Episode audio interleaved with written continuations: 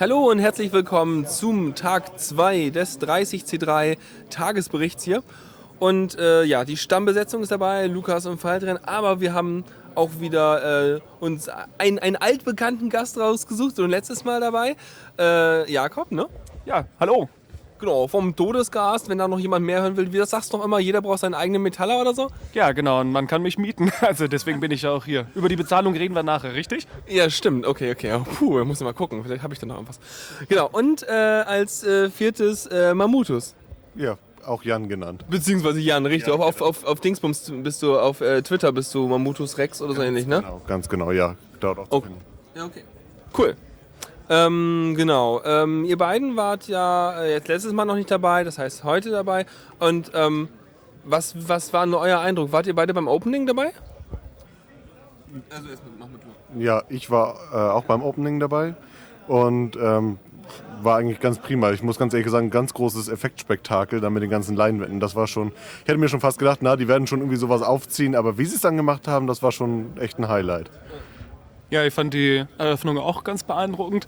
Fand ein paar Folien ein bisschen pathetisch, beziehungsweise ein paar Texte. Aber ich glaube, das gehört zu so einem Hacker-Selbstverständnis auch dazu. Komme ja auch aus der Bildecke und das war alles ziemlich astrein gemacht. Also nicht, also alle Erwa- Erwartungen erfüllt. Sehr cool. Ja, Tag 1 hatten wir gestern schon ziemlich abge abgearbeitet, aber was waren denn so eure, äh, äh, sag ich mal, Highlights oder überhaupt euer Eindruck von Tag 1? Also wie habt ihr den, äh, ja, wie, wie bleibt er euch in Erinnerung? Mm, Also der Anfang war eigentlich ziemlich genau wie letztes Jahr. Es waren, als ich kam und mir mein Bändchen geholt habe, noch fast niemand hier. Ähm, und äh, ansonsten, ja, die, die Stimmung ist eigentlich so wie immer. Es ist ja jetzt deutlich größer geworden nochmal und es ist deutlich umgestellt worden. In einigen Dingen finde ich es nicht mehr so schön wie letztes Jahr, weil ich fand es schöner, dass die äh, Hackerspaces hier mit auf den, auf den äh, Ebenen mit drauf waren, anstatt da in dem einzelnen Hackcenter da so ganz hinten drin. Ist aber, denke ich, fürs Platzmanagement generell, dass die Leute auch alle gut durchkommen, dann irgendwie doch besser. So, das ist mein Eindruck. Also letztes Mal war ja hier sozusagen, also wir sitzen jetzt gerade quasi im äußeren Bereich um Saal 1 herum und äh, dort waren, also hier waren halt die ganzen Tische und alles aufgestellt und für uns ist das eigentlich ganz gut, weil wir jetzt hier eine relativ ruhige Ecke haben, genau. Ähm, und Jakob, deine Highlights so vom Tag 1? Also ich habe gestern eigentlich den ganzen Tag nur Talks geguckt und habe wenig mich mit dem Drumherum beschäftigt. Richtig bemerkenswert und herausstellenswert finde ich äh, den äh, Forbidden Fruit Talk. Äh, das, den Vortragenden, den Namen habe ich jetzt gerade nicht mehr parat, aber das war auf jeden Fall School of Medicine in Harvard. Und äh, das Projekt ist, dass die halt äh, die 500 wichtigsten Wikipedia-Seiten in das Genom des Urapfels verpacken als äh, Projekt, um eben Wissen zu bewahren. Ne? Also so Disc of Rosetta mäßig. Ähm, das wird es halt dann eventuell auch noch in 10.000 Jahren geben, wenn die Menschheit schon lange weg ist. Da musste sich zum Schluss relativ beeilen und ich glaube, der Vortrag wird auch schwer nachzugucken sein bei YouTube dann, äh, weil der gute Mann sich nicht daran gehalten hat, irgendwie an seinem Pult stehen zu bleiben, wo das Mikrofon war. Äh, der hat auch einfach mal dann so mündlich Vortrag äh, ohne Verstärkung gemacht. Aber das mit dem Gehen muss noch mal erklären. Also äh, du kannst, also klar, die, die, das Wissen, was da reinkodiert sein, ja. Aber äh, bauen die an Äpfel oder was? Was meinst du?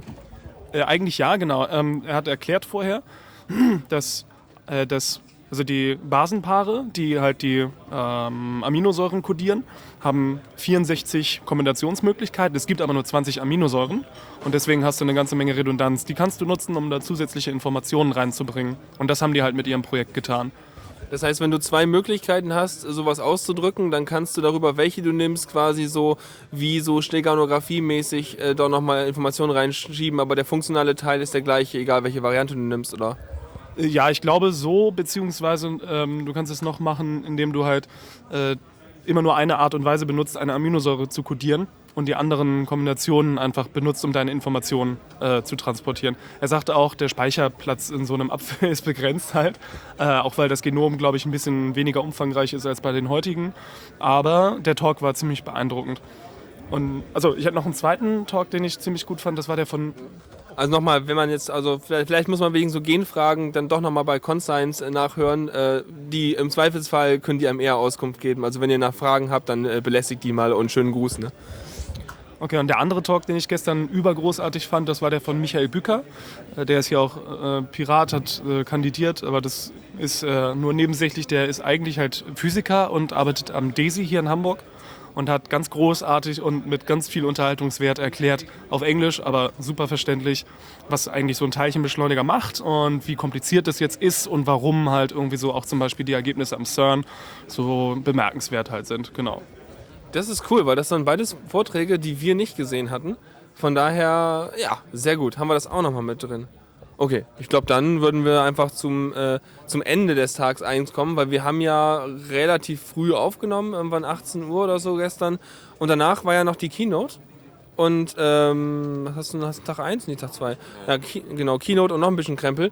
Ähm, war jemand von euch in Saal 1 zur Keynote? Nee, da waren wir gerade im Hotel und haben das noch per Stream verfolgt. Okay, ja, wir haben es ähnlich gehabt. Wir haben es auch per Stream gesehen, aber in Saal 2, weil Saal 1 war voll. Äh, Saal 2 war so 70, 80 Prozent voll. Und äh, da war ja, was wir schon angekündigt hatten, dieser Glenn Greenwald hat dann halt äh, die Keynote gehalten, teilweise ein bisschen ruckelig über Skype, aber sehr cool. Und ich sagte schon, ja, also eigentlich muss man sich das nochmal mit, mit Untertiteln angucken, weil einige Sachen waren sehr schwer verständlich, gerade wenn man nicht so Englisch äh, als Muttersprache spricht.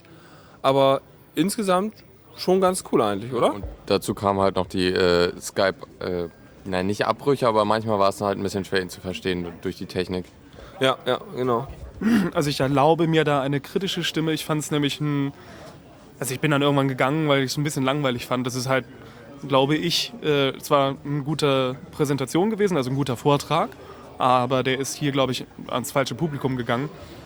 Gut, wir finden das halt irgendwie alle richtig, was der sagt, aber das, ja, gut, das, Das ist halt... ist Preaching to the Converted, ne? So ein bisschen. Ja, genau, komplett. Also den, den Vortrag kann man gerne mal dann irgendwie Leuten zeigen, die man irgendwie auf seine, von seiner Position überzeugen möchte. Eltern, Verwandte, Leute, die da vielleicht nicht ganz so drin stecken. Aber hier fand, ja, also ganz blöd gesagt, fand ich es ein bisschen unnötig. Ja. Ja, sehe ich genauso. Also ähm, die Leute, die man damit beeindrucken könnte, waren eigentlich alle schon vorher überzeugt. Okay, also ich fand es nur, nur, ich meine, den Vortrag vom Angucken her, hm, naja, ich glaube, ich hätte es mir dann eher nochmal als einen Blog-Eintrag durchgelesen, der, wenn jemand das nochmal einmal zusammengefasst hätte. Weil ähm, bei so ganz langen äh, Vorträgen von so Leuten, die auch sonst das Reden da gewohnt sind, dann da, da steige ich einfach irgendwann aus. Aber macht es im Kopf Klick und er redet was Englisches und ich, nö, weg. Aber ich fand es überhaupt grundsätzlich cool, dass sie ihn hierher gekriegt haben. Einfach nur so für das so symbolischen Wert, inhaltlich so, ja.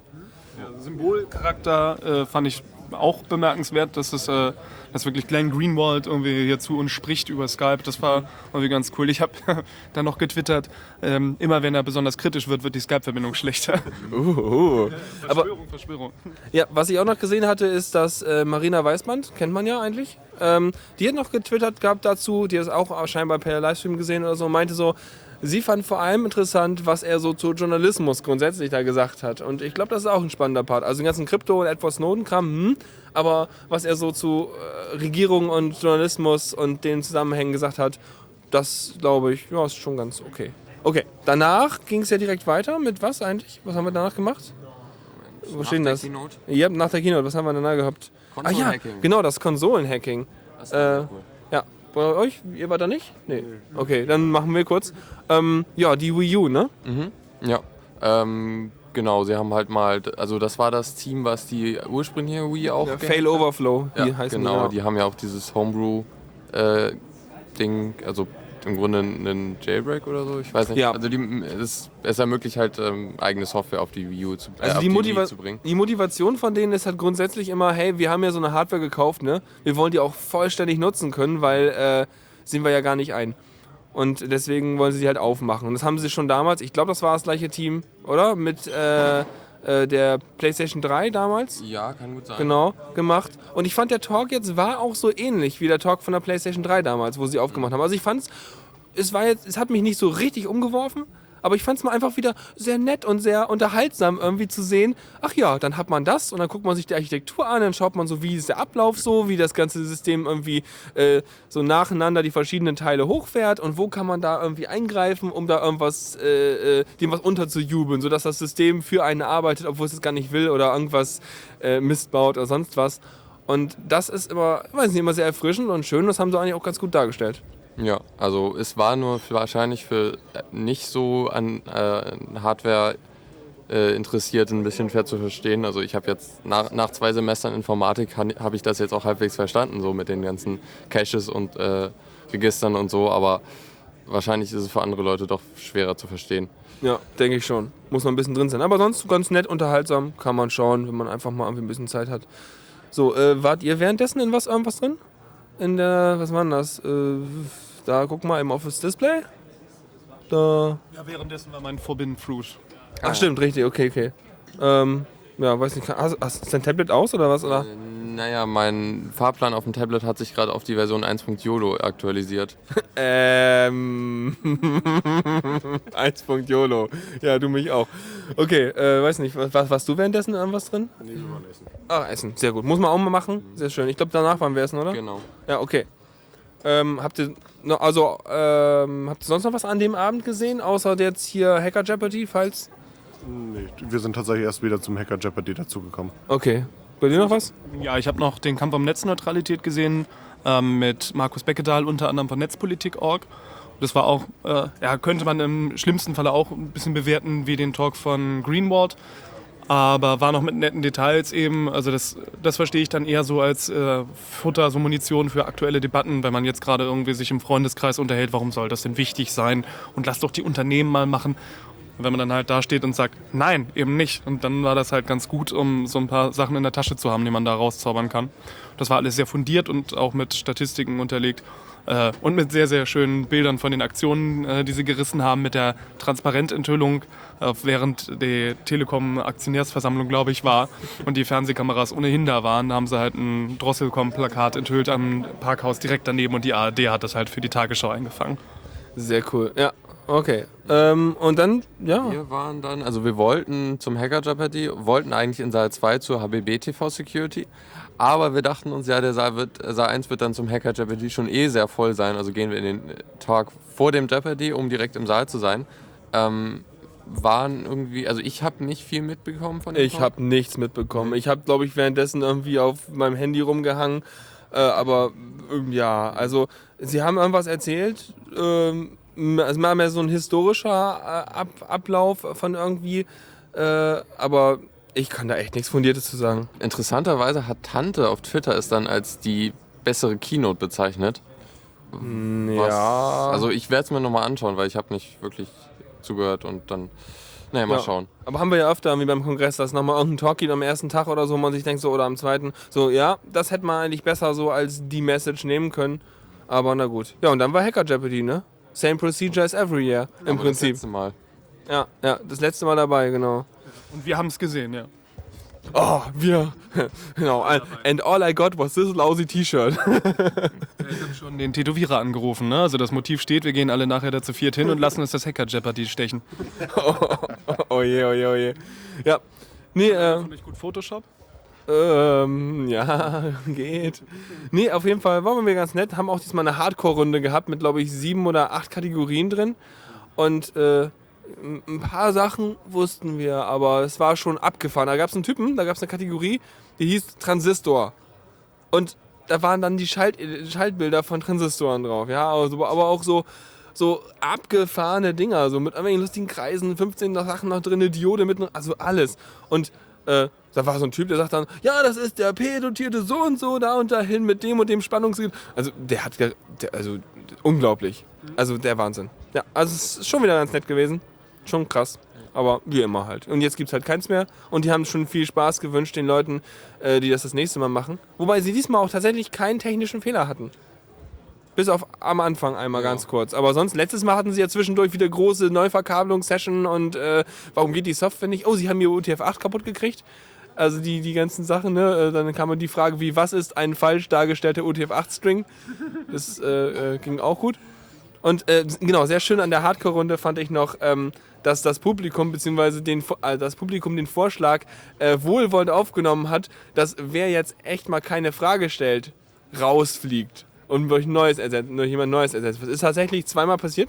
Außer am Anfang, da waren paar Leute da, die es irgendwie halt neu waren und die Regeln noch nicht wussten. Ja, aber es war erst in der Hardcore-Runde, das rausgeschmissen so, worden. Äh, Vorher genau, deswegen kam das ja, weil einige Leute dabei waren, die einfach permanent keine Frage gestellt haben, sondern die Antwort gesagt haben. Und so war eine Erziehungsaktion. Aber es war dann halt noch sehr spät gestern Abend Und äh, ja, so, ab zu Tag 2. Wenn wir Kapitelmarken hätten, hätte, wäre hier eine gewesen. genau. Bin ein bisschen später aufgestanden und habe den ersten Talk nicht mitgemacht. Eigentlich wollte ich zu äh, We Only Have One Earth, ein Talk über halt so den Aufruf, irgendwie mehr, mehr äh, das Sonnensystem zu besiedeln, wenn ich das richtig verstanden habe. Okay. Ähm, ja, da habe ich dann noch das Ende mitgekriegt, aber auch nicht wirklich viel rausgezogen.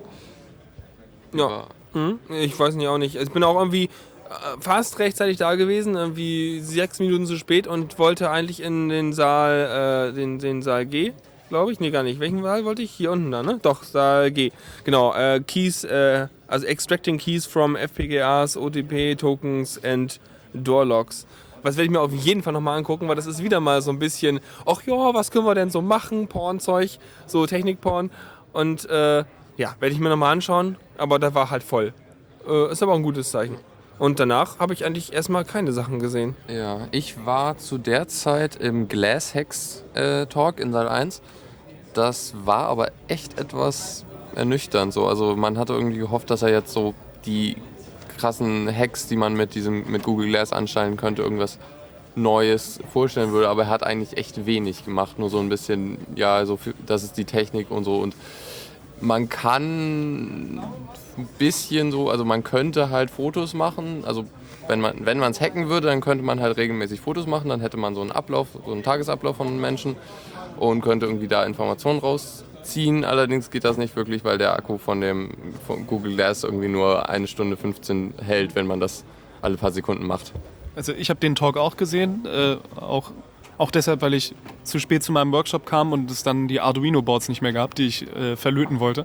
Deswegen musste ich das dann morgen machen und dafür andere spannende Sachen ausfallen lassen. Sei es drum. Äh, auf jeden Fall habe ich den Talk dann halt auch gesehen und ähm, mir hat sich so eigentlich als Hauptaussage dazu eher aufgedrängt, dass das, was man halt Google Glass so ja, in, der, in der öffentlichen Wahrnehmung eben so unterstellt, dass das jetzt irgendwie mit äh, äh, Augmented Reality irgendwie so die ganze Welt irgendwie verändern wird, dass das halt einfach noch nicht sein kann. Und dass das Ding eventuell halt genau wegen dieser schwachen Akkulaufzeit ein bisschen weniger bedrohlich ist, als man sich das auch feststellt. Es sind irgendwie 500 Milliampere-Stunden, was da drin steckt. Damit nimmst du halt eine Stunde Video auf oder machst halt irgendwie, keine Ahnung, 100 Fotos und dann ist das Ding einfach leer und dann muss es wieder in die Dose. Also zur Vollüberwachung taugt das Ding zumindest nicht den ganzen Tag. Ja, sehr gut. Hast du heute Morgen, wo, wo sind wir denn bei der Uhrzeit? Sonst halt mal einfach hin. Ich habe das gerade mal durchgeguckt. Ähm, zu der Zeit war ich noch gar nicht so richtig wach, muss ich sagen. Ja, klar, genau. Wir schon hier so. Äh. Ja, und äh, genau, danach waren wir eigentlich, war ich beim Workshop, ne? Genau. Ab 14 bis 16 Uhr gab es hier einen Go-Workshop, also äh, die Sprache Go. Er meinte auch schon, der das gehalten hat, so ja, wir müssten nach Go, Golang suchen, Go Language. Äh, golang.org ist die Webseite, wo es den ganzen Kram gibt. Und das ist ja eigentlich von Google entwickelte Sprache, aber die ist halt Open Source und frei und alles. Und ähm, äh, ist eigentlich ganz nett, hat er ganz gut gemacht, den Vortrag. Er meinte ja, also in der Beschreibung stand im Wiki, ja, ich halte dann so 30 bis 45 Minuten Vortrag und dann die restliche Zeit basteln wir dann oder äh, bin ich dann da für Fragen. Er hat also äh, anderthalb Stunden Vortrag gehalten, weil es einfach länger dauerte. Aber wir haben halt zwischendurch schon Fragen gestellt, während er die ganzen Prinzipien und Sachen erklärt hat. Und äh, das war auch sehr gut, weil das hat dann mehr so was von einer, sag ich mal, von einem Tutorium an der Uni oder so, weil äh, Sachen werden vorgestellt und Leute fragen direkt rein. Und macht einen guten Eindruck, die Sprache. Und ich glaube, äh, letztendlich die Essenz ist, wofür braucht man Go? Weil ich denke immer, man hat ein neues Werkzeug, aber man muss ja auch wissen, wofür man es braucht. Und ich glaube, der Schwerpunkt, wofür Go sich sehr gut eignet, sind halt so äh, Web-Services, bei denen am Ende Ajax rausfällt. Wenn du also irgendeinen Web-Frontend machen willst oder so und brauchst halt irgendwas, was auf dem Server läuft und dir den Ajax-Krempel äh, erzeugt, dann ist, glaube ich, Go sehr gut, weil es ziemlich gut mit der äh, Parallelität klarkommt und äh, ja, sonst auch irgendwie nett. Es ist so ein bisschen hübscheres Python, aber in kompiliert und damit viel schneller und äh, macht so Webzeugs. Und ja, Ja, ich war halt auch da und eigentlich ziemlich was du sagst. So, so alles klar. sehr, sehr gute Einführung und so. Man kann da nach dem, nach dem Workshop jetzt nicht, nicht wirklich darin programmieren, aber halt schon mal kennt so ein bisschen die Spracheigenschaften und äh, das hört sich doch alles recht interessant an. Ja, und es gibt auch auf dieser golang.org-Seite, äh, ich glaube, einen Großteil, also auch nochmal irgendwie diverse Lektionen und Tutorials und so. Also es scheint sehr gut zu sein, auch immer mit direkt ausführbaren Be Beispielen und so. Und davon hat der, der uns das jetzt da gezeigt hat, einfach irgendwie 20 Teile genommen oder sich 20 selber zusammengebaut ähm, um dann sein Ding zu machen, weil er halt keine Lust hatte, irgendwie auf acht Stunden einen Workshop machen, weil er die ganzen Dinger durchgegangen wäre. Ja, genau. Gut, ähm, ja, dann, Dann musst du dir was äh, nähen lassen. ja, nee, nicht nähen. Ich habe mir das Diaspora-Logo auf dem Stück Stoff sticken lassen von hier beim beim Raumzeitlabor äh, beim, beim Hackspace in der Hackspace Halle. Und das ist echt hübsch geworden. Bilder gibt es auf Twitter und Diaspora und nachher wahrscheinlich auch unter diesem Podcast. Und äh, ja, das ist ganz hübsch. Aber ähm, genau, dann war, seid ihr auch irgendwann angekommen äh, und habt irgendwie Sachen gemacht. Was habt ihr denn, äh, also ihr sag ich jetzt, ich fange jetzt hier rechts an. Hast du einen Plan vor dir oder weißt du es aus dem Kopf? Äh, ja, da ich nicht wirklich in den Workshops und den ganzen ähm, äh, Vorträgen war, äh, sind wir hauptsächlich, ich mit meiner Frau, hier durchgelaufen und haben uns einmal die Food Hacking Base angeguckt. Ah, cool. Nee, das war auch sehr schön. Die haben dort Kimchi in unterschiedlichsten Formen, also so fermentierter Kohl oder solche so, ja, Salatähnlichen Ähm, ganz kurz, also Kimchi ist ja irgendwie sozusagen eine Hauptgemüsekomponente, die es in Korea immer gibt, ne? Ja, ganz genau, so eine Art Grundnahrungsmittel. Ähnlich wie Reis so als Komponente. Gibt es äh, zu fast allem. Und es ist eine sehr gute Art, um Sachen auch einzumachen. Also das, was man hier so typisch als deutsches Sauerkraut kennt, das, was so eingemacht wird, das haben sie dort halt mit verschiedensten Kohlsorten. Da tun sie teilweise auch Früchte rein, alles mögliche. Es gibt sehr, sehr viele Varianten. Und auch sehr unterschiedliche Stufen, wie lange das fermentiert wird. Es gab hier insgesamt fünf unterschiedliche Sachen mal so zum Ausprobieren.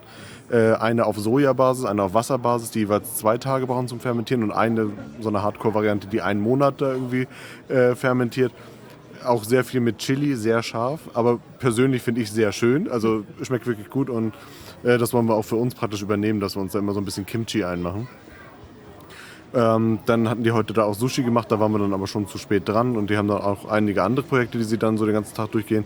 Das Ganze ist dann immer spendenbasiert, dass also die Leute auch da nichts bezahlen, wenn sie mitmachen wollen, sondern mal ausprobieren können und dann sagen, was ihnen das jetzt wert war.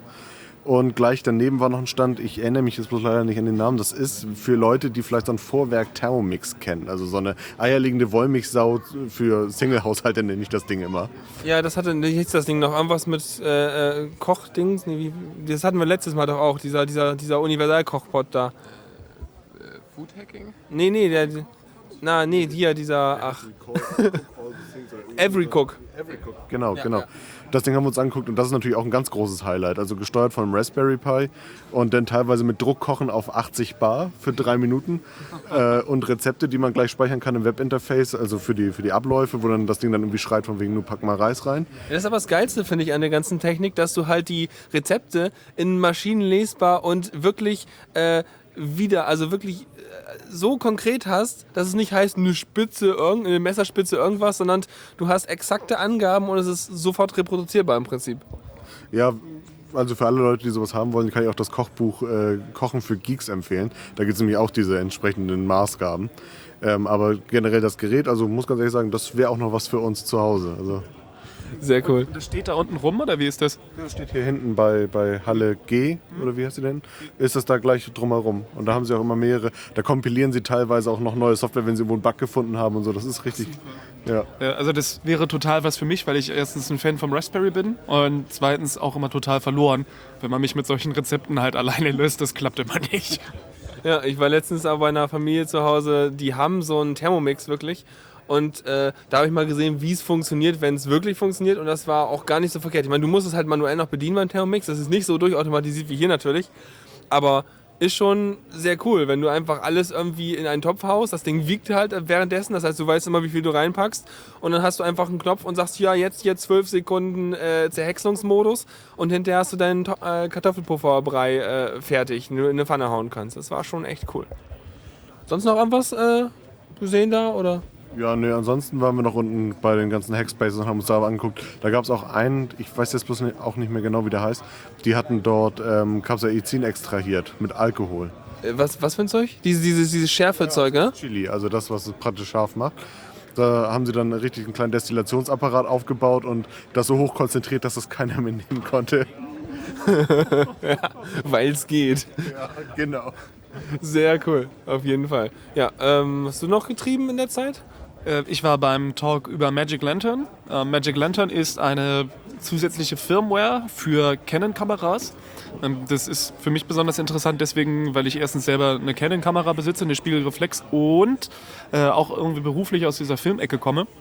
Und Magic Lantern hat eben einige Ähm, also erstmal grundsätzlich, das ist im Endeffekt nur ein Ordner, den du auf deine Kameraspeicherkarte drauf schiebst und dann die Kamera damit bootest und zack, bumm, fertig ist die Laube. Aber du kannst eine Kamera mit einem Ordner von einer SD-Karte booten? Ist das irgendwie so, halte fünf Knöpfe gedrückt und dreh das Objektiv nach links oder wie läuft das? Äh, nee, nicht ganz. Du musst einmal den Firmware-Update-Prozess starten. Dabei wird allerdings die interne Firmware nicht verändert, sondern es ist nur das Bootflag halt, äh, guck bitte im Debug-Modus auf der Karte nach, was da noch ist. Und der Code wird dann eben ausgeführt, wenn der halt korrekt abgelegt wird.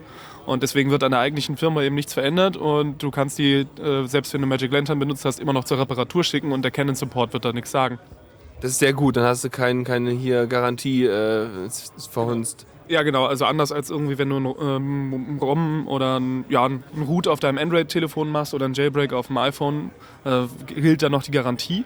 Und was es ähm, Magic Lantern eben tut, ist, dass du wahnsinnig viel mehr Optionen äh, hinzubekommst. Gerade im Filmmodus halt bei der Kamera. Die Spiegelreflexen sind halt nicht gedacht zum Filmen, aber eigentlich sehr gut dafür geeignet. Du hast halt große Sensoren, also viel Licht und auch irgendwie schön große Objektive und so. All das, was man eigentlich halt von der Filmkamera kennt und kosten halt einen Bruchteil von einer solchen.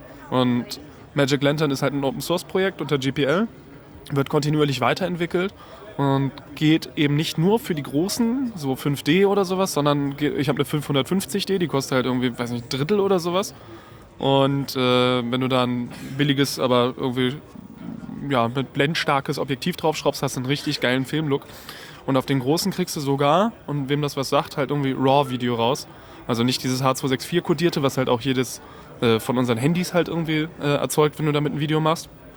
Ähm, sondern das ist dann so mit 80 Megabyte pro Sekunde, 14-Bit-Codec und also da kannst du alles draus machen. Das also du kriegst wirklich so die, die, die, die Einzelbilder da in so einen Stream rein, so, also quasi. Ja wirklich die äh, rohen Sensordaten. Ne? Aber 80 MB pro Sekunde, äh, da brauchst du aber auch eine vernünftige SD-Karte, damit die geschrieben werden kann, oder? Ja, genau. Also das ist auch gedacht halt vor allen Dingen für die 5D und die hat halt CF-Karten und da gibt es welche, die können 100 MB pro Sekunde wegschreiben. Das sind, glaube ich, nur zwei oder drei am Markt, die das überhaupt können.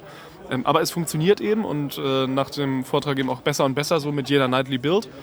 Äh, davon gibt es halt irgendwie mittlerweile einen ganzen Haufen und offensichtlich sind die aber auch schon quasi stabil und deswegen kann man die halt ohnehin benutzen, weil es ja nichts an der Kamera ändert.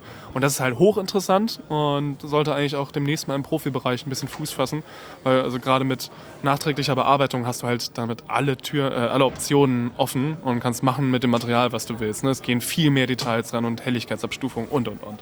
Ja, und wahrscheinlich ist es trotzdem, obwohl du so ein Profi-Fotokamera-Ding hast, immer noch wesentlich günstige Alternative, als wenn du eine entsprechende Videokamera möchtest, die das Aus Ausgabeformat erzeugt, ne? Äh, ja, also ich kann grob sagen, äh, die günstigste, also gut, es gibt ein Projekt, das ist die Blackmagic Cinema Kamera, die kostet, glaube ich, ohne Objektiv 2500 wohingegen eine 5D 1500 kostet. Äh, das ist jetzt so der Unterschied nicht, aber das ist eben auch so das Rebel-Modell, also das hat sonst nichts dran. Ähm, so die typischen Filmkameras, die man halt beim äh, ja, professionellen Filmdreh benutzt, die gehen eigentlich eher so ab 50.000 teilweise los. Und dann kommen noch Objektive dazu, so ungefähr. In, der, in dem Bereich sind wir normalerweise unterwegs, wenn wir RAW-Video haben. Okay, krass. Gut, ähm, wo sind wir denn gerade auf dem Plan? Du warst ja Magic Lantern, waren wir gerade, ne? So. Hast du. Ne, wo, hm? wo bist du denn? Moment mal. Moment. Verscrollst du dich? Danach ist Pause und da. war noch Demo danach. Demo, richtig. Du warst auf der Demo? Wie war's so? Äh, war cool. Ich hatte auch befürchtet, es wären weniger Leute gewesen. Freiheit statt Angst hier in Hamburg. Zog vom CCH einmal in die Innenstadt, also so grob äh, für Ortskundige bis zur Alster und wieder zurück. Auf dem Weg dahin mit Lauti hinten dran und vorne die Polizei und Sprechchöre. Und alles friedlich gewesen. Ähm, Zahlen habe ich jetzt nur gehört, ich habe nicht selber nachgeprüft, aber irgendwas mit 300 Leuten. Ganz anständig, finde ich, für so mitten im Dezember, also Ende Dezember. Mal eben kurz die Innenstadt. Ist ja auch warm, ne? Ja. Äh, am Ende hat gesprochen Katharina Nokun äh, von den Piraten und äh, als spontaner Redner noch Jacob Applebaum. Das ist sehr cool. Ja, das ist sehr genau. klasse. Ja, also so nah werde ich wahrscheinlich Jacob Applebaum auch nie wieder in meinem Leben kommen. das war aber sehr inspirierend. Das war schon ziemlich cool. So ein kleiner Gänsehautmoment. Ja, und du hast irgendwas getwittert von wegen Misheard Lyrics? Achso, ja. Äh, der typische Spruch auf Demonstrationen ist ja, äh, also auf Demonstrationen dieser Couleur, wir sind laut, äh, wir sind hier, wir sind laut, weil man uns die Freiheit klaut oder den Rechtsstaat, wie auch immer. Und ja, ich habe irgendwie nur nachgedacht äh, und eines in einem blöden Moment lag mir auf der Zunge, wir sind hier, wir sind laut, weil Jake dicke Tüten baut. Tja, okay. Ähm, gut, wo sind wir denn? Dann sind wir schon fast an der aktuellen Zeit angekommen, oder? Wir haben eigentlich nichts mehr gemacht an Dings. Äh, wir, wir zwei waren dann am beim hier spontanen Hörertreffen für, von Megamagisch. Genau, also wir waren vorm, also beim Sendezentrum haben wir uns ein bisschen was im Publikum die Stühle geklaut und waren, da waren halt äh, von Megamagisch der Patex da, also der Arne und ähm, der wollte sich eigentlich vor allem mit, äh, mit dem Stefan von, äh, von Spoiler Alert treffen und dann haben wir stattdessen daraus ein Megamagisch Hörertreffen gemacht. Aber es war sehr cool, also für mit so kurzer Nerd-Diskussion über Rollenspielsysteme und Lab und so waren wir irgendwie so acht, neun Leute glaube ich, saßen im Kreis ähm, und äh, haben da irgendwie eine Stunde oder eine Dreiviertelstunde rumgequatscht. Das war schon irgendwie ganz nett. Genau. Genau. Und danach bin ich halt in Saal 1 dran. Wart ihr noch zwischendurch wo? Irgendwie Vorträge, irgendwas? Also, Nein, nicht wirklich. Also ich, für heute muss ich auch ganz sagen, das äh, Programm spricht mir jetzt noch nicht so wirklich an, wo ich dann irgendwie sagen muss, ich muss mir irgendwelche Talks dringend angucken, die ich lieber nicht als Stream sehen möchte.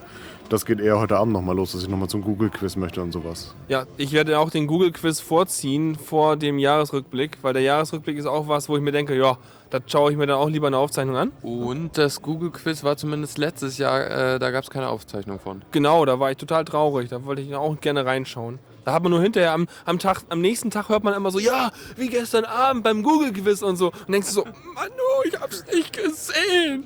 Oh, so schlimm. Was ist so genau heute Abend? Was haben wir noch so auf dem Schirm?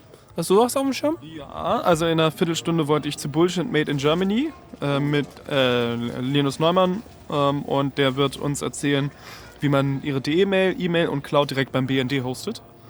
Ich glaube, das wird sehr unterhaltsam und danach werde ich mir wahrscheinlich noch anschauen, äh, entweder das Google-Quiz oder den Jahresrückblick, habe mich noch nicht endgültig entschieden.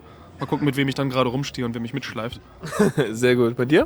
Ah, ja, genau, New Jahres äh, Google-Quiz, ne? Ja, nee, und auch das äh, Bullshit Made in Germany, das wollte ich mir auch gleich angucken. Dann gehen wir da doch einfach gemeinsam hin gleich. Jack? Sieht gut aus. Bei dir noch irgendwelche Wünsche? Ähm, eventuell wollte ich mir noch The Good, The Bad and The Ugly äh, Lin Linux Kernel Patches ansehen. Oh je, oh je. Klingt erstmal trocken, wenn man Ja. so Kernel-Patches.